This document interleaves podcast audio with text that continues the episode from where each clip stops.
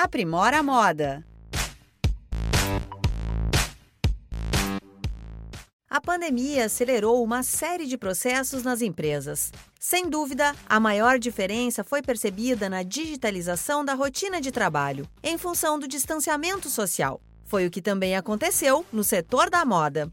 Mas como migrar para as formas virtuais de comunicação e interação de forma efetiva? Afinal, não basta estar lá, é preciso muito trabalho e estratégia para se destacar. Digitalização é o tema do episódio que começa agora, aqui na série Aprimora a Moda. Digitalização significa usar a tecnologia para resolver um problema específico da empresa. No caso do varejo de moda, a pandemia criou um gargalo nas vendas, fazendo com que o comércio eletrônico se fortalecesse nessa ponta do negócio.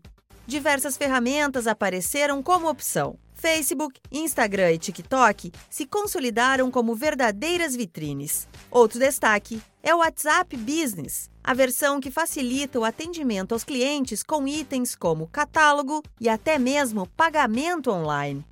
Muitas empresas também montaram o próprio e-commerce. Outras ainda aderiram a plataformas como o Marketplace e a integração com Google Shopping.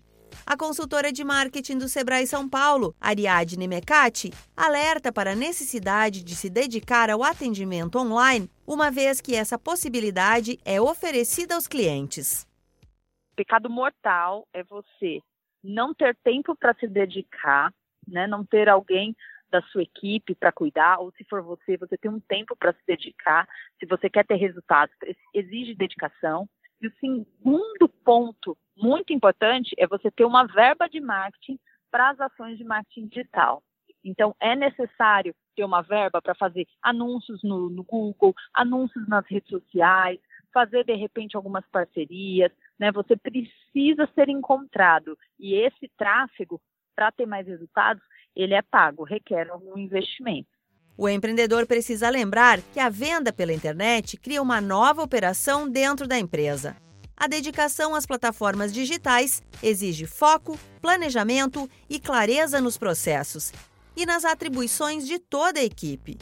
Se por um lado o cliente perde o contato presencial com a loja, por outro, as mídias digitais oferecem diversas possibilidades. Interação 3D, provadores virtuais e avaliação dos produtos estão entre as vantagens.